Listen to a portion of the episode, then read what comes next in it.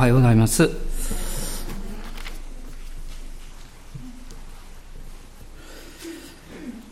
たった途端に何を思ってたか忘れちゃったんですけど あの今まで私いろんなメッセージを聞いてきてですねあの非常にの印象深いメッセージがいくつもあるんですけど、まあ、メッセージというかあの一つのことはですねアメリカの、まあ、とても有名な尊敬されている先生なんですがそのテープをもう随分前ですけど聞いたんですね、えー、まあ何千人もいる回収なんですけど講談に立ってですね、まあ、音だけですから、まあ、想像だけなんですけど講談に立ってですねまず一声が「はあ」ため息だったんです。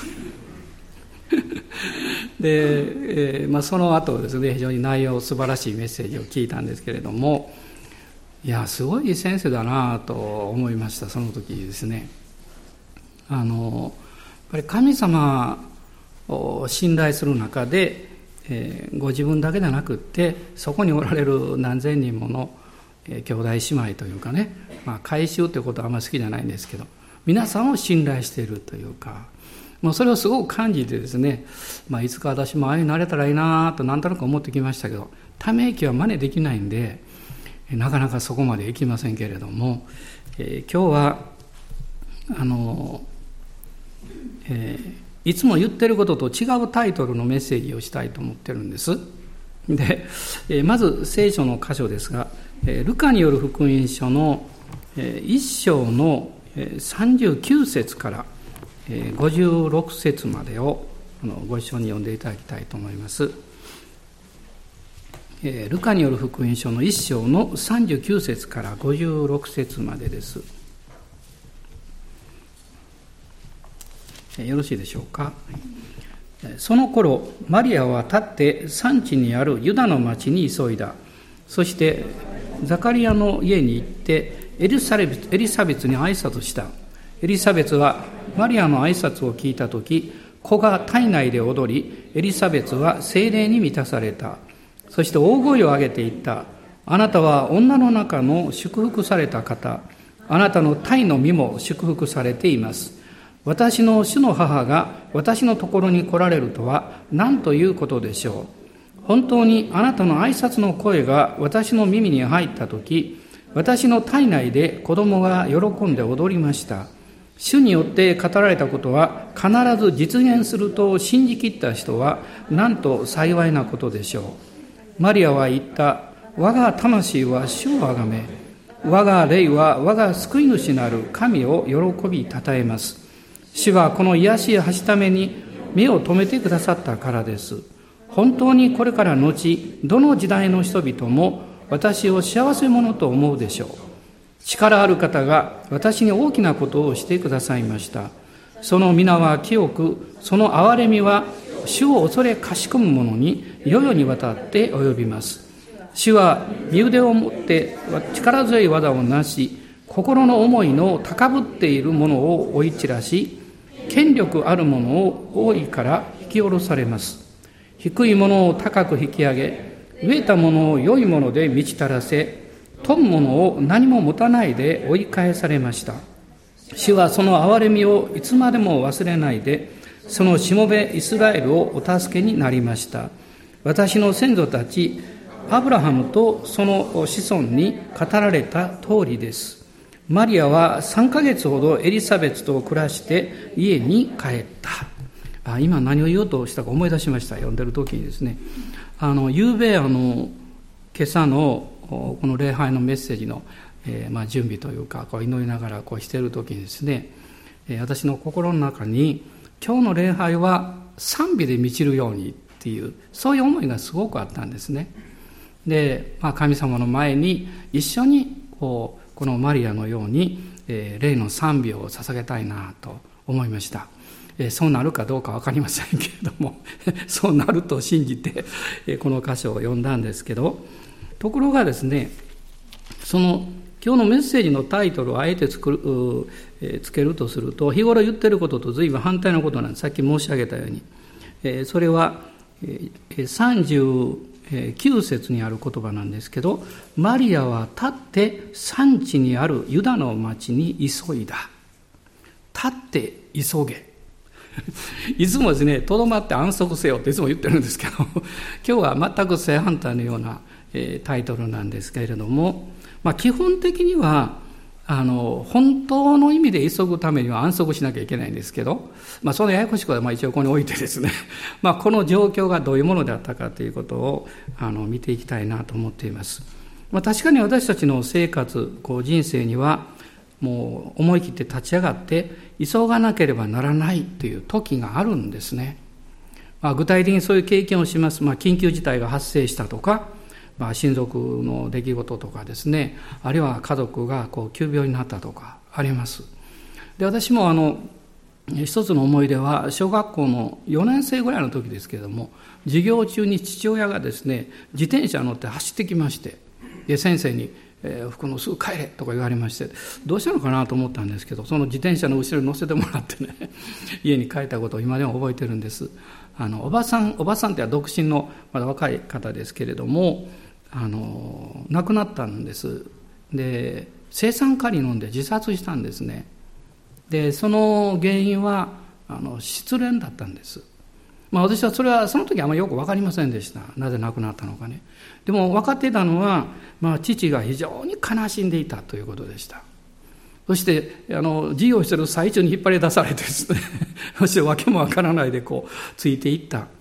でも後でそのことを聞かされて、まあ、失恋って言われてもねあんまよく分からなかったですよ当時は。でもだんだん時間が経つにつれてあその悩みを誰かに聞いてもらうことできなかったのかなとかあの思い出したんですねよく。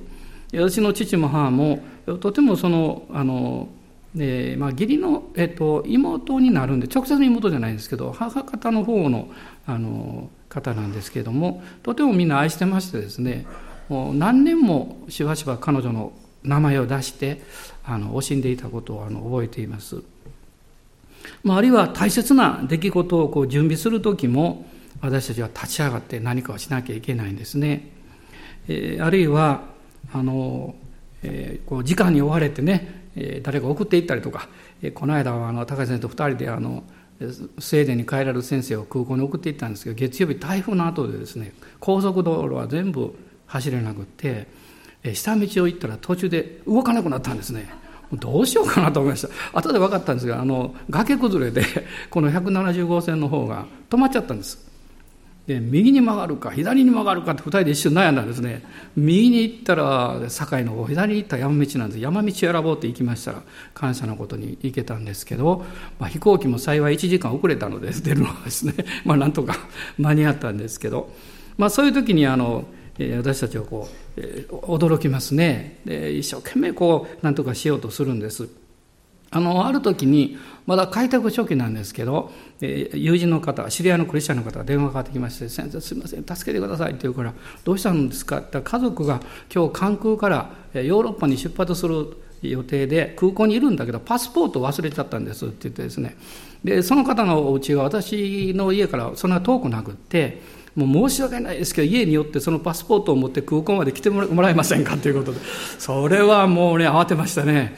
もう仕事を全部横に置いてですね。もうそのうちに行ってパスポートをあの、まあ、家族の方が聞いて探してですね。でなんとか関空まで持って行ったんですけどね。間に合ったんです。ね、もう本当にあのそれから私は自分のパスポートをいつも忘れないように 注意してるんですけどね、まあ、そんなこともいろいろあるんですね。でもまあここでマリアさんが立って急いだ、こう書かれています。彼女は単に慌てたわけじゃなくって信仰によって立ち上がったんですね。何か物事に動かされて立ち上がることはよくあるんですけど神様があなたの心の中に語りかけることがあってそれに従うためにどんなに立ち上がりたくない立ち上がるのを惜しむような雰囲気があっても席を立つというかね。そして、えー、急いで行くわけです。まあ、彼女はこの前の箇所を読みますと、えー、見つかいガブリエルの訪問を受けて、まだ若い彼女がですね、あのユダヤではあの男の子は13歳、女の子は12歳で成人式を迎えるんですね。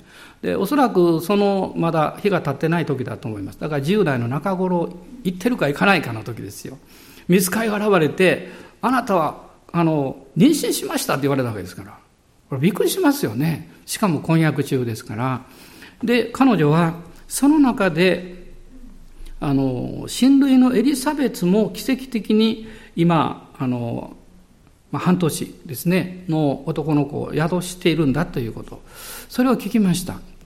で、この彼女にとってこのニュースは大きな助けになったんです。それは、そのことを聞いたときに、エリザベツに会いに行こう。そういう思いがパッと与えられたんですね。神様が私たちに何かこう導きを与えられたり、あるいは方向を示されるときに、必ず何かヒントが一つや二つあるんです。あの、慌てるとですね、周りから聞こうとするんですけど、そうではなくって、その状況とか、主が導かれていることを静かに考えると、ヒントが必ずあるんです。見つかりはここで、エリザベツのことは、この語っていますね。36節見ると、あなたの親類のエリザベツも、あの年になって男の子を宿しています。とこう言ってます。で、まあ、この男の子が後のバプテスマのヨハネなんですね。でも、見つかいは、え、マリアにエリザベツに会いに行きなさいと言ったわけじゃないんです。こういうことが起こっていますよって言っただけなんです。でも、彼女にとってはですね、ヒントだったんですね。その、そのエリザベツのことを聞いたときに、会いに行こうと思ったわけです。何のためでしょうか？それは、えー、エリザベツのこともそうですけど、自分に語られた神様の御言葉が本当なのかどうかという確認をしたかったわけです。御言葉があなたの中に入ってきますと、それはまるでまだお腹の中にいる赤ちゃんのように、まあ男もそうです。御言葉が入ってくるとですね、まだ姿が見えないんですね。ですから、それは内側の確認をするしか方法がない。その確認のもう一つの方法は、同じように神様によって語られている人の証を聞くことなんです。そうすると、ああ、そうか、神様はそういうになさるのかということを受け取ることができるわけです。で、彼女は、当時は、あの、ナザレにいたわけですね。で、ナザレというのは、この時代というのは、あの、あまりこう、目に留められなかったような町だったんだそうです。人々があまり、ナザレどこ？っていうのはそんなところだったんですね。で、ナザレという言葉の意味は、見張りという意味を持っています。そして彼女はそこから神様が選ばれた器ですから立ち上がって南の方にずっと下っていきます。でこのガリラヤにいた彼女はユダヤユダヤまで行くわけです。でこのエリザベツはですねユダの産地にある町にいたとこう書いてます。まあその当時彼女はおそらく走っていったんでしょう。でその乗り物も特にありませんしね、えー、貧しい女の子ですから、まあ、ロバの背に乗っていくというそういう余裕もなかったかもしれません。しかし彼女はここで急いだとこう書いてます。彼女の心の中にある思いは決して焦る思いじゃありませんでした。あるいはこの問題が降りかかってきてどうしようかっていうそういう気持ちじゃなくてですね、確かめたい。本当に神様が生きておられるということを私は信じているけれども、それをはっきり確認したい。そういう気持ちでいっぱいだったんだと思います。主があなたに何かを語られるとき、やがてその確認をするときに、まさにこのナザレにいた彼女がユダの産地。ユダというのは賛美とか感謝という意味を持っています。そのように変えられていきます。人は誰でも神様に語られて、そして主に従うために立ち上がる必要がある。その時が必ずあります。それは人生の中に何度かあります。毎日あるわけじゃありません。でも、今私は主が語られていて立ち上がる時なんだということを知る時があります。まさにマリアはこういう経験をしてエリザベスのところに行くわけです。そしてこの40節を見ますと、エリザベスザカリアの家に行ったと書いてますがエリザベスのご主人はザカリア、まあ、あの彼は祭司の一人であったわけですでエリザベスというあの、えーまあ、名前の意味はですね、神は私の誓いという意味があるんだそうですね。そしてご主人のこのザカリアという名前の意味は、神は覚えておられるという意味なんだそうです。面白いなと思います。彼女は、もう本当に主の導きで、もう一生懸命このユダの産地に行ってエリザベツに会ったわけです。そしてそこで彼女が経験したこと、それはまさに神が覚えておられるという体験だったんですね。彼女は挨拶をしました。これが41節に出てくるんです。ところが、エリザベツがマリアの挨拶を聞いたとき、彼女のこう子供をですね、お腹の中にいる子供が踊って、そしてエリザベツは精霊に満たされたと書かれています。そして、その精霊様に満たされた彼女が大声を上げていったと書いてるんです。ね。大声を上げた。目の前に人がいるのに、その人の大声を上げるってのは普通はしないでしょう。大声で言ったんです。なんて言ったかっていうと、あなたは女の中の祝福された方、あなたの体の身も祝福されています。私の主の母が私のところに来られるとは何ということでしょうと言っています。ここに聖霊様のこの啓示があるんですね。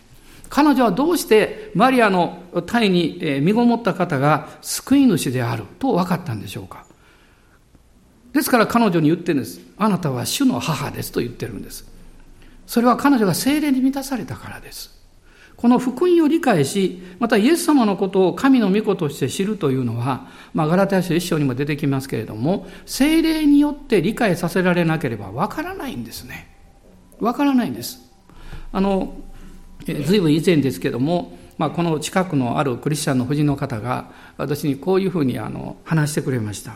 私はイエス様を信じていたけれども、十字架がどうしてもわからなかった。あの、頭の中でわかるんですよ。えー、神の御子がこの罪深い私のために死んでくださった。十字架にかかってくださった。それって許された。頭の中でわかるんだけど、心の中でピンとこない。で、おそらくそういう方はいらっしゃるんじゃないでしょうかね。え、今週も私はそういう方に会いました。よくわかってるんだけど、こう、ピンとこないって。そこに、えー、というか、えー、体験というか、えー、それが分かるというのはどういうことが必要なんでしょう理解じゃないんですね。精霊によって神様の命に触れられることなんです。人格なんです。ね、言葉の理解じゃないんです。命に触れられることです。で、彼女はニコニコしていいもんですから、あの、で、どういうふうに分かったんですかって私、興味深いから聞いたんですよ。彼女面白いこと言ってました。あの、夕方ですね、お風呂にこう水を入れてましたって。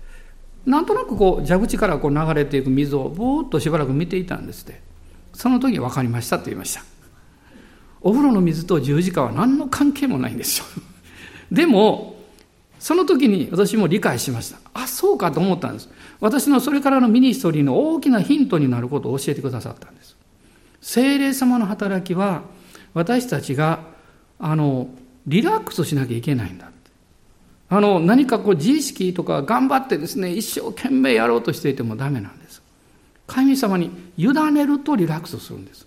委ねるとオープンになるんです。その時精霊が働かれるということですね。あの、えー、もう随分前ですが、この CPM の集会がまだ始まった初期の頃に、ある教会であの集会を持つことになったんですね。まあ、30人弱の方が集まっていて、私は一生懸命講談から話しました。あの、今あまり一生懸命話さないんです。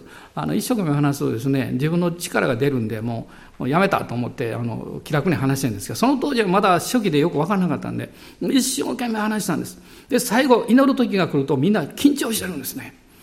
で、あの、えー、賛美をしても何かこう緊張感が伝わってきてですね、ああ、弱ったなと思いながら皆さんじゃあ今目を閉じてしよう、賛美しましょうって言ってるんですけど、もうもこの緊張感が漂ってしょうがないんですよ。で、その時には死をどうしたらいいんでしょうかと私は思ったんですね。その時に幻を見たんです。その、あの、回収がいて、その真ん中の通路をですね、白い服を着た方がこちらに向かって歩いてこられるよう、まあ、こう絵を見たんです幻を見たんですところがその白い服を着た方がすごいメタボだったんです。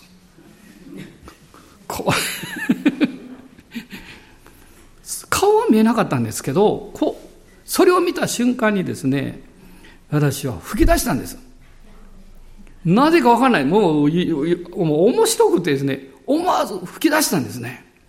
その時に、その張り詰めていた緊張感みたいなものがバーッと取れてですね、あちらこちらでみんな笑い出したんです。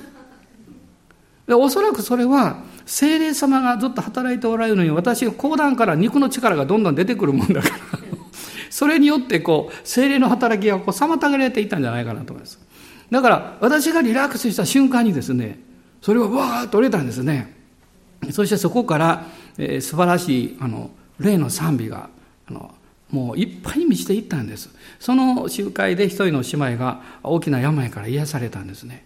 特に手を置いていないわけじゃないんですよ。その賛美の中で癒されたんです。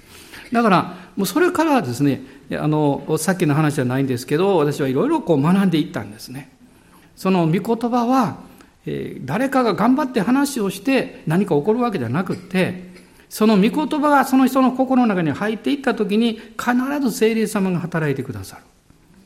それは文字ではなくて声なんですね。声なんです。御言葉と精霊の働きなんです。このさっき読んだところに、エリザベスがマリアの挨拶を聞いた時というふうに書いています。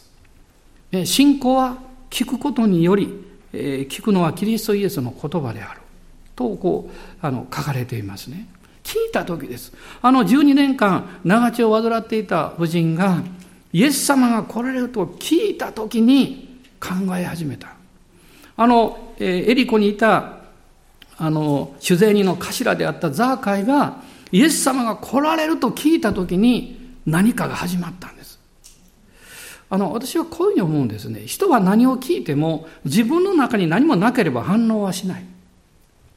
でも、聞いたことに関わる何かを内側に持ってると応答します。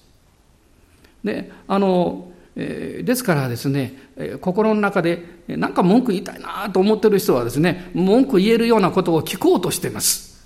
ね、つまずきたいと思ってる人はつまずけるようなことを誰か言ってくれないかと待ってます。ね、これはもう現実だと思いますね。ね、もう心当たりのある人いっぱいいると思いますけど。でもね、でも、まあ、そういう面だけではなくって、主の導きと命に触れ触れたいと思ってる方が渇きがあるんで、御言葉が聞こえてくると応答するんですよ。あの、盲人のバルテマイの話が出てきますけど、私そこ大好きなんですけどね。バルテマイは、ナザレのイエスと聞いた時と書いてるんですよ。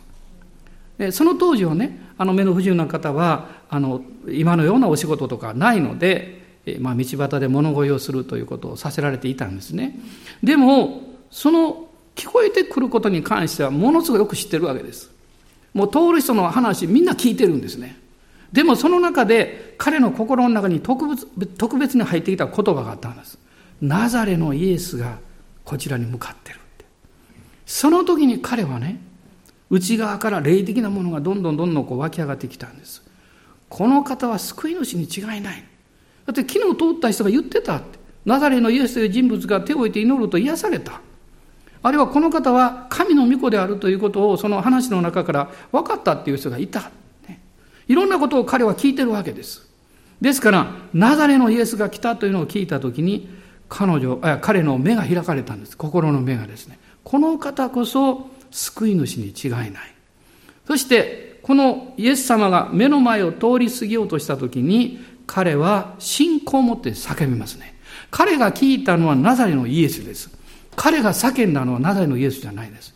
ダビデの子、イエスよ、だったんです。ダビデの子。それはメシア、救い主ということを意味しています。ダビデの子、イエスよ。ね、私を憐れんでください。彼は叫び続けたんですね。今日あなたの心の中に、いろんな悩みや問題、喜びもあるかもわかりません。でもそれとは別に、もっと心の深いところに、霊のあなたの子供が叫んでる声があるんじゃないでしょうか。主よ、私に触れてください。主よ、私に語ってください。主よ、私の中にある本当の私を引き出してください。神様は知っていらっしゃいます。主はご存知です。そして、その声を、その声に耳を傾けておられるんです。だから、そういう人は、御言葉を聞くと内側が踊ってくるんですね。そういう人は賛美を聞くと何か嬉しくてしょうがないんです。今日も、まあ、素晴らしいワーシップの時がありましたけど、あの、あまり言うと皆さん気にするかもしれませんけど、じろじろじゃないんですよ。言っときますがね。皆さんがワーシップするときに私一通りバーッとこう見る習慣があるんです。癖なんです。何を見てるかっていうとですね、皆さんが神様を賛美してる顔は素晴らしいなといつも思うんです。いつもあれでいてほしい。という、思うぐらい。ね。思うぐらいですね。素晴らしい。だって人の顔というのは、恋人に見せるために、家族に見せるために作られたんじゃないんですよ。神に見せるために作られたんですよ。神様あなたの顔をご覧になってるんです。そして人間が最高の美しい顔をするときは礼拝の時なんです。実は精霊が内側からこう溢れてきて、そして主に対して心からの礼拝を捧げるとき、あなたの顔は最高に素晴らしいですよ。まあ言っときますと、じろじろ見てませんからね。あの ちらっとこう見て、ああ、感謝感謝と思ってるだけですから。まあそういうふうにしてですね、その内側にある渇きというものが、喜びとともに湧き上がってくる。そして、マリア自身がエリザベツのその告白を聞いた瞬間に精霊に満たされたんです。それは彼が、彼女がずっとナサレから持ってきた一つの質問に対する答えがあったからなんです。これは主からのものだ。あなたの体のに宿った方はもう間違いなく救い主なんだ。こういう理解が与えられたんです。その瞬間にマリアが賛美しだすんですね。まあこれがこの46節から出てくるんです。まあ、ルカっていう人はこの1章2章の中に、えー、たくさんのこの賛美、まあ、賛歌と言いますけどそれを記しています。マリアの賛歌それから、えー、そのすぐ後にはザカリアの賛歌が出てきますし、えー、見つかいの賛美が出てきますしねそして何を言ったか歌ったかは聞こえてないあの書いてないんですけどあの羊飼いたちが神を賛美しながら帰っていったと書いてます。だからそこに歌があったはずなんですね。ルカはそれをずっとこう記しているわけです。で、この中で私たちが教えられることはですね、このマリアの賛歌を見ていきますと、まず彼女が歌ったこと、それは、我が魂は主をあがめ、我が霊は我が救い主なる神を喜びたたえます。神様は何であなたはこんな大きな仕事を私に任したんですか救い主をね、身ごもって、そしてもう成人して来られるんだったらいいけど、育て上げていかなきゃいけないわけでしょ。その責任ってどうなんですか？婚約者のヨセフにももうこれは誤解されることは間違いない。下手をすると婚約解消になるでしょう。当時の婚約は結婚と同じなので、法律的にはもう結婚したのと同じなんですね。まあそういうこう、プレッシャーというか、大きな試練がまだ10代のですね、若い女の子の上にこうのしかかってきたわけです。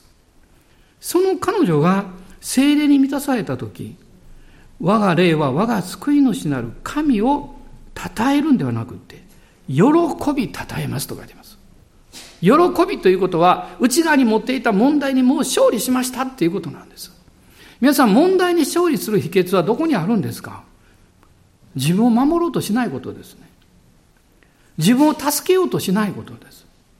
神様が最善で正義の方であって清い方であるということを信頼してその方に任せることです。そして信じることです。神様を信じ自分を信じることです。そしてこの自分を信頼してくれる人たちが必ずいるんだということを信じることです。人の言葉なんか当てになりません。どんなに褒めても翌日はけなすかもわかりません。どんなにあなたの味方だと言っても翌日はあなたに背を向けるかもわかりません。しかし、キリストにあって、あなた自身が自分をしっかりと保っていると、そのことに共鳴できる人たちが必ずいます。もちろんクリスチャンもそうですけど、クリスチャンでなくっても、ね、辛い経験をしたときに、あなたの職場であまり何もそんなに会話しない人がちょちょっとやってきてですね、大丈夫よって言ってくれたら、びっくりするでしょうね。その人たちはあなたを見ているんです。あなたの生き方を見ているんです。あなたが何を信じているのかなということに関心を持っているんですね。マリアはこの中で賛美をしていますが、その賛美はこう言えるでしょうね。自分の試練、人生の試練と戦いに勝利した賛美。そして、神様を彼は、彼女は心から褒めたたえていますね。え霊というのは、精霊の働きによってこの賛美をもたらします。魂は自分の生活の領域なので、そのままだと自分の気遣い、心遣い、そういうものがいつも圧倒してきます。だから、彼女はここで、我が魂は主をあがめと言ってる。その意味はですね、私の魂を私の霊のうちにある喜びに従いなさいと言ってるんです。何かが起こってくるときにあなたも葛藤を覚えます。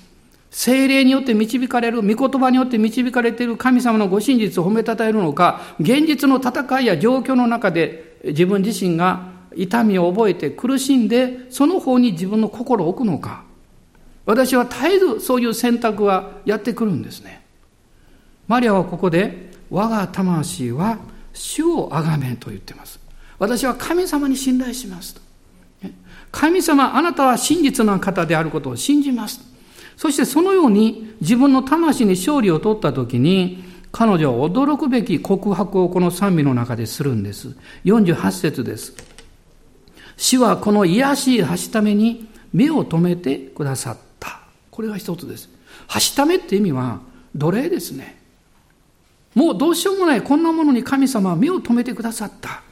今日神様が愛とご真実の眼差しであなたに目を留めてくださっているということです。それをしっかり受け止めなきゃいけません。そして彼女はこう言うんです。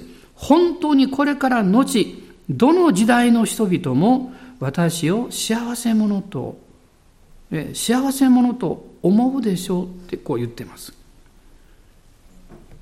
自分自身ではそういうふうに思えないような環境とか状況であるにもかかわらず、それを信じているんですよ。あなたも同じことが言えます。あなたは、あなたの周りの人々があなたはなんと幸せなんでしょう？と言ってくれる日がやってくるでしょう。私はあの、えー、クリスチャンになったのは高校生の終わり頃だったんですけど、長い間分かりませんでした。えー、親戚が私の家の周りにたくさんあるんですね。えー、まあ父親の親戚、まあ、7人兄弟でしたんでもういろたくさんおられる。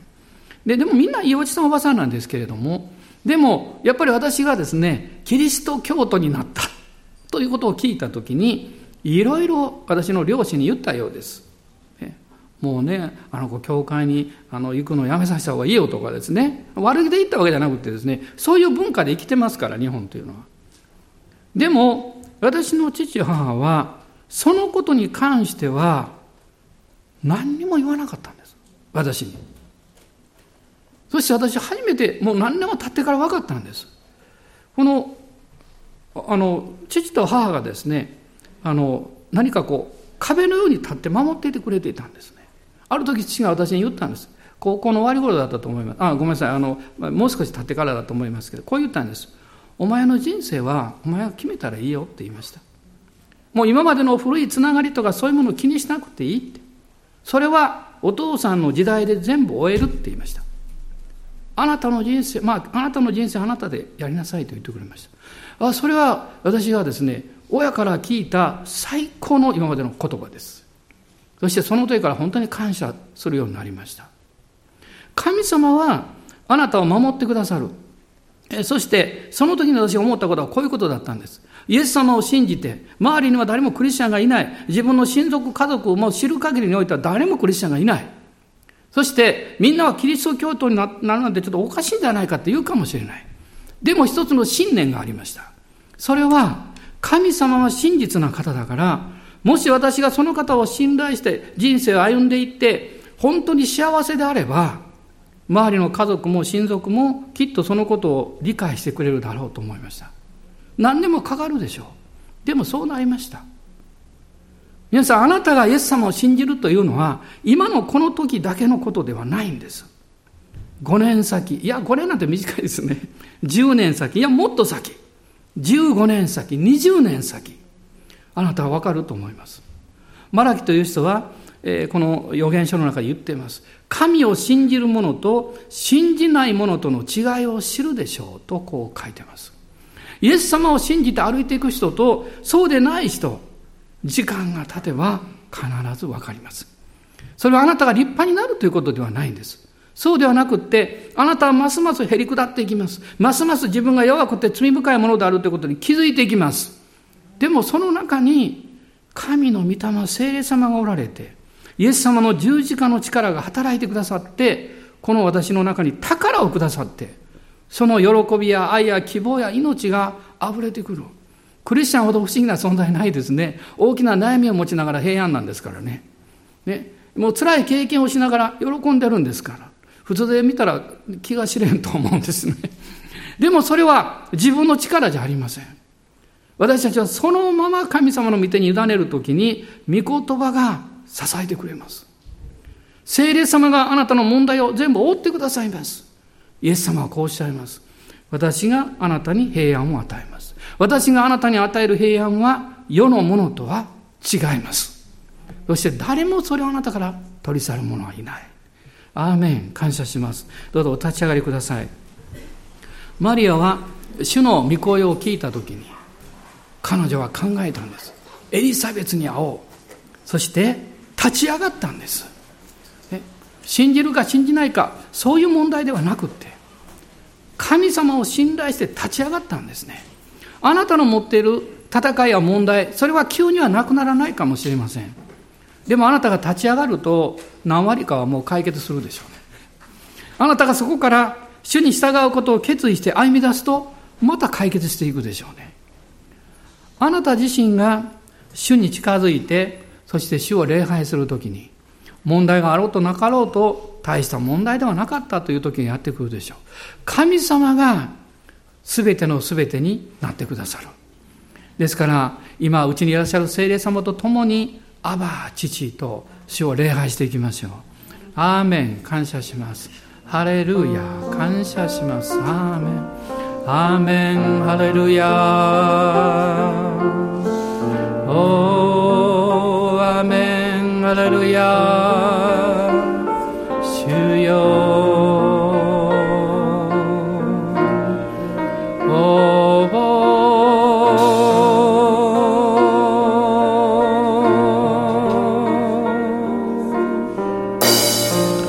まであまり主を賛美するとかそういうことに慣れてない方いらっしゃったら「ハレルヤー」と賛美してみてください。一番あなたがこう出しやすい音程で出してください「ハレルヤー」私はこの音程が一番合ってるんですね。この音程だともう何枠の賛美することができるんです。みんなそれぞれその楽器が違うんです。でも今私たちは神が委ねてくださった自分という楽器で心から主を褒めたたえましょう。立ち上がります。立ち上がりましょう。あなたのいるところから立ち上がって主があなたに語っておられる言葉に従っていきましょう。そこに急いでいきましょう。主があなたに新しいことをなさるからです。あなたに何かを示そうとしておられるからです。神があなたのために準備しておられるものがそこにあるからです。アメンアメンアレルヤ恐れるな主よアレルヤ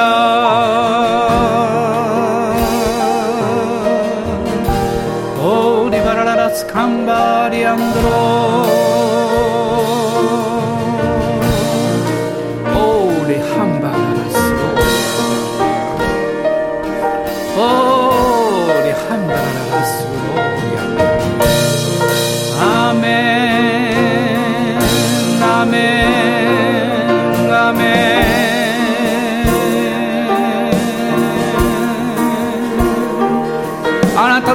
仰の霊を今日思い切って解放してください。教会で信仰の霊を解放しなかったら家に帰ったらもっと難しくなるでしょう。サタンはあなたを祝福したくないと思っています。ですから霊の祝福の領域からあなたを遠ざけようとしています。精霊はあなたを助けていらっしゃいます。そんなに感じなくってもそのように考えられなくってもそんな風な気分ではないと思ったとしてもあなたのうちに精霊様いらっしゃいますから主を礼拝しましょう。アーメン。アレルヤ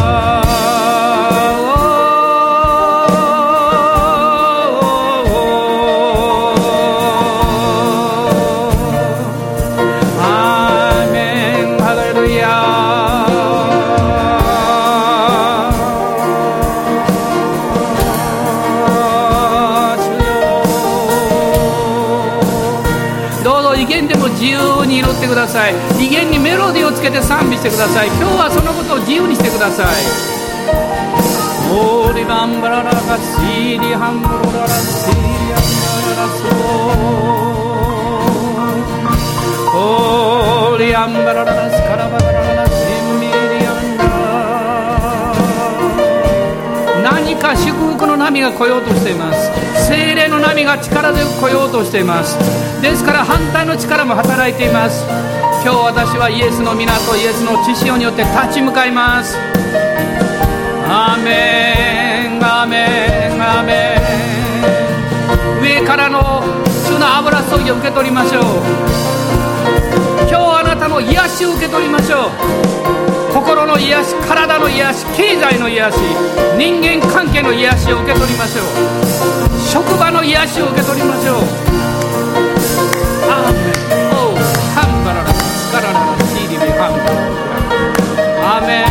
メンア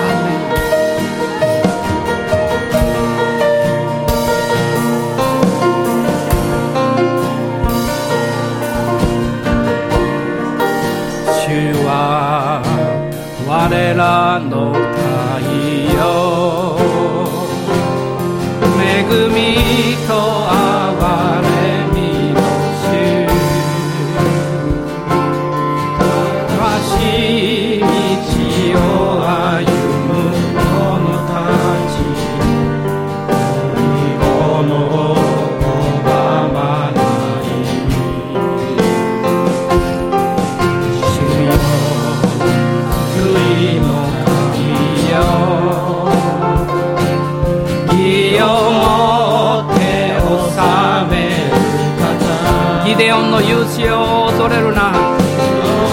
恐れる。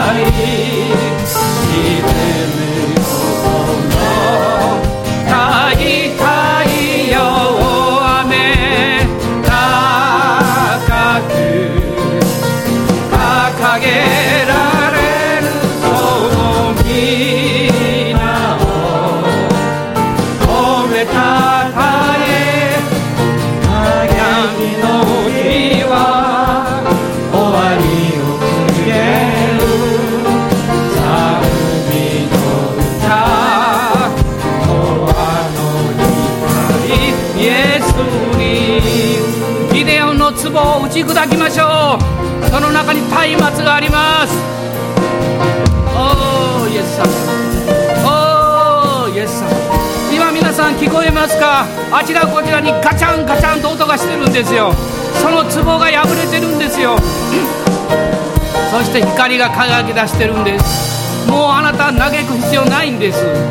心を憂鬱にする必要ないんです。主があなたのうちにおられて力をくださってるんです。主を褒めたたえましょう。主を賛美しましょう。あなたの家族はなんと素晴らしいんでしょう。あなたの出会う人々はなんと素晴らしいんでしょう。アーメンアーメンアーメンハレルヤお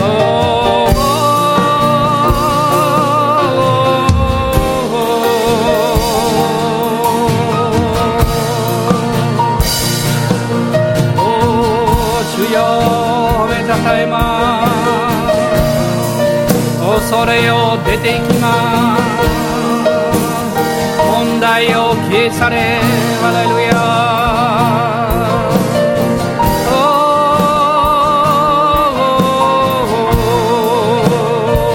今精霊に満たされなさい。あなたの神戸からつま先まで精霊に満たされなさい。オーラハンタララスロホリアアーメンアーメンハレルヤ。ハレルヤ。アーメン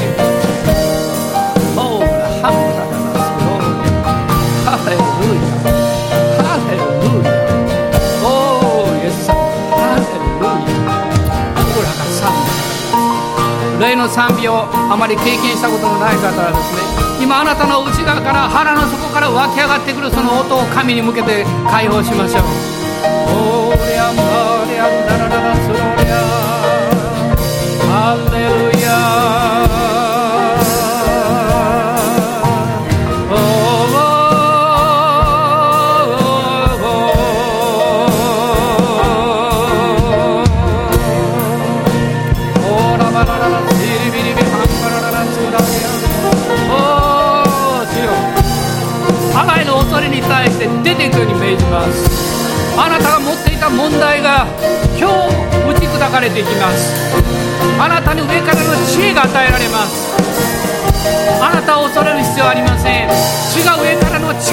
さるからです。精霊に満たさいなさい。精霊に満たさいなさい。オーラハンバラララス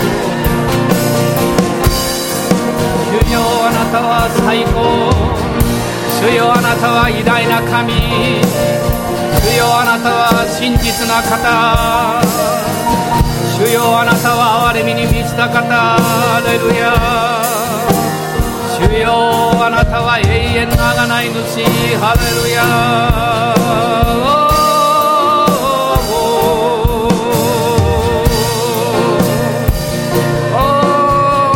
主よ今日癒しの力が力強く働いています。お主よ。あらゆる体の不調を癒してください。あらゆる病から今日自由になるよ。あらゆる心の病からも自由になるよ。うにおイエスの皆によって祝福します。喜びがあふれるように。平安が満ち溢れるように。おおでハンバララす。死の力は打ち砕かれました。復活によって死の力は打ち砕かれました。闇の力は消え去りますアーメンアーメンアーメンアーメン。ハレルヤ。オーラハンバララ。アーメンハレルヤ。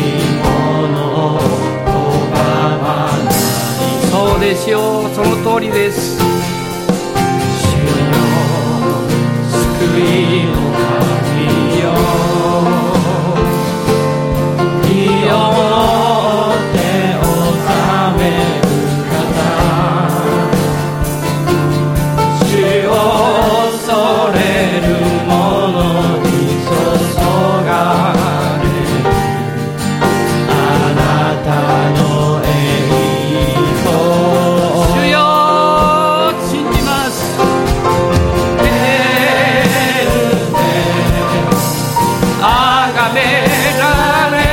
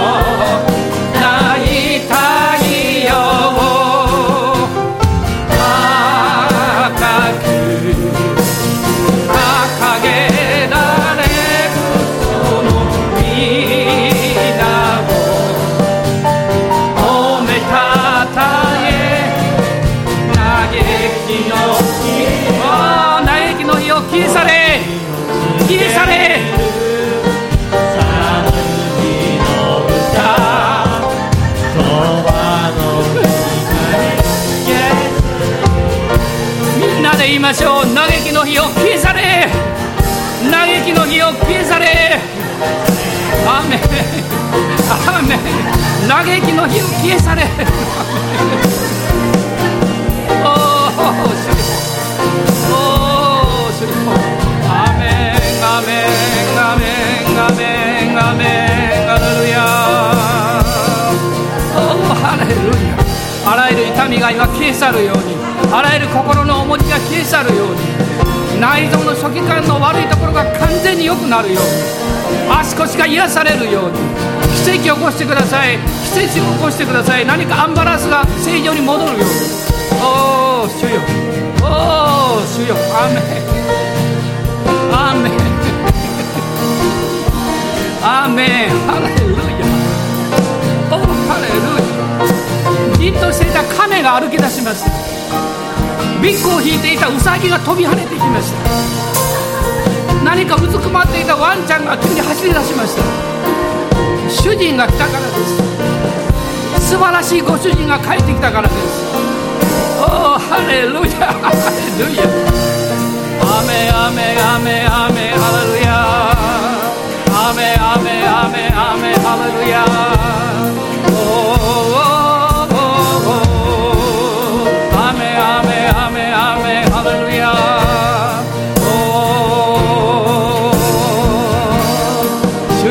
は良い良いものに何一つかけることはない。ため主よそれは私のことです。アメン。ハレルヤ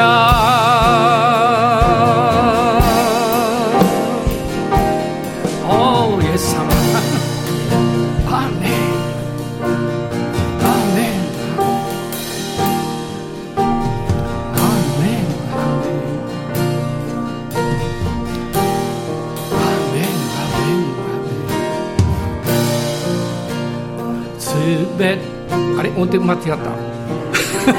すべちょっと音程出してちょうだいそれ、ね、す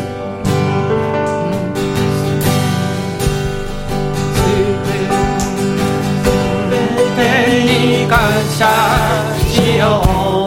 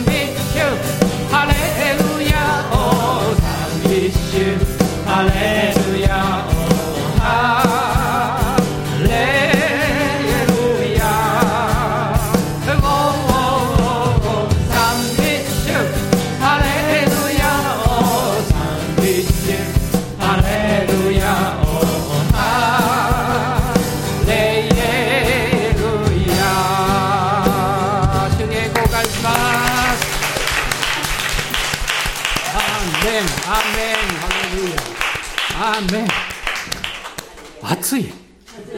つい。ついです私目を閉じて何考えたと思います？ダビデがね契約のこの前で踊ってるのね。なかなかそうなれないね。みんななってないでしょまだ。ね服着て踊ってるでしょねやっぱりもっとねもう今日はもう時間ないから終わるけど。